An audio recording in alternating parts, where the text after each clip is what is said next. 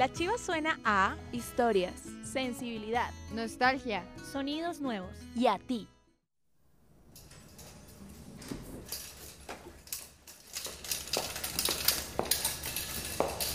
Mi vida laboral siempre ha sido diferente a las de los demás. Tuve que estudiar una carrera que al principio debo decir que no me gustaba, pero ha sido la que me ha sostenido durante todos estos años. En el transcurso de mi vida he podido ver a mucha gente sanarse gracias a los cuidados de muchas personas que entregan su vida a diario para cuidar a otros.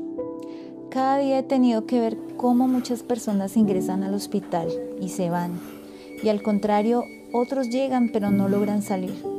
Este impacto siempre es duro. Nunca podré acostumbrarme a ver la muerte y que pase desapercibida.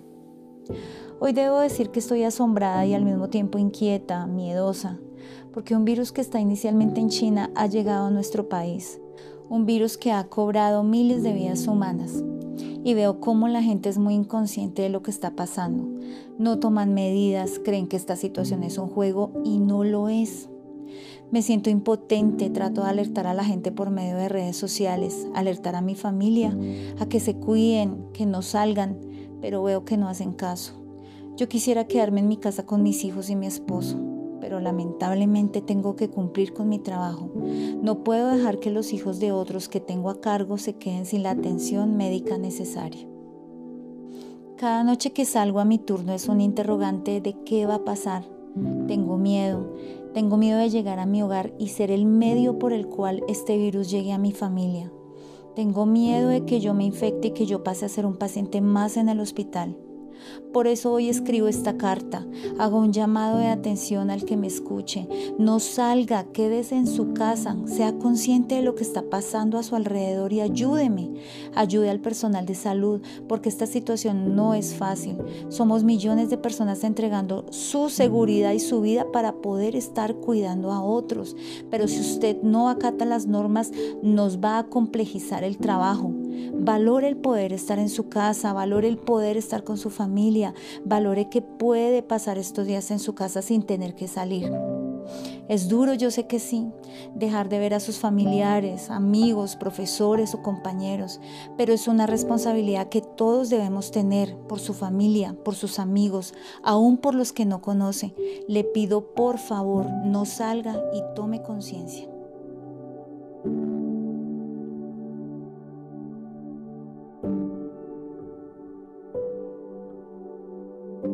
Es necesario que escuchen testimonios de personas de las ciencias de la salud, que en este momento han tenido que vivir experiencias difíciles aparte de enfrentarse cada día a este virus en sus lugares de trabajo, como un hospital, una clínica o un centro de salud. Ahora es más duro lo que enfrentan diariamente al ser rechazados por la sociedad. Compañeros, buenos días. Anoche estuve en turno y, y salí de turno y resulta que pues es una recomendación para todos que por favor al máximo no nos vengamos, no salgan del hospital vestidos de blanco. Pues imagínense que yo acostumbro a llevar otro uniforme blanco, o sea, me estoy cambiando en el hospital y me llevo otro uniforme blanco, me quito el de la noche y me coloco otro blanco para no estar cambiando de ropa. Eso hice esta mañana. Mi esposo me recogió y llegué acá cerca a mi casa y me bajé en una panadería a comprarme un pan de 3 mil. Habían como tres personas comprando y Resulta que cuando entré a comprar el pan de 3000, un señor de una vez pegó el grito, ¿usted es de salud? ¿Usted qué hace aquí? No sé qué. Empezaron a decirme y empezó a decirme, usted está, claro, yo me bajé, yo pues no traía el tapabocas porque, porque yo venía con mi esposo ya tapabocas para que, ¿usted por qué no tiene el tapabocas puesto? Empezó a gritarme el tipo. En ese momento había a la un servientrega y había más gente, toda la gente empezó, pues yo, la verdad, yo de lo mismo como del susto que me dio, yo ni siquiera miré qué me decían, porque la verdad, lo único que faltó fue que me lincharan llegó la iban bajando dos, dos, de la policía. Y imagínense que la policía paró y la policía antes nos iba a hacer un parte a nosotros. Que porque Gustavo estaba por fuera que si no estaba trabajando. Entonces Gustavo dijo pues que vengo a traer a mi esposa que viene de trabajar. Hermano mire súbanse y váyanse antes de que yo les haga un comparendo o sea la policía a mí no me defendió sino antes toda la gente encima. Y yo decía Dios mío mire yo me subí al carro yo decía señor esto que lo único que faltó fue que me lincharan entonces por favor yo les recomiendo a todos por favor. O sea no salir y cambiarse uno, porque de verdad que es terrible lo que me acaba de pasar.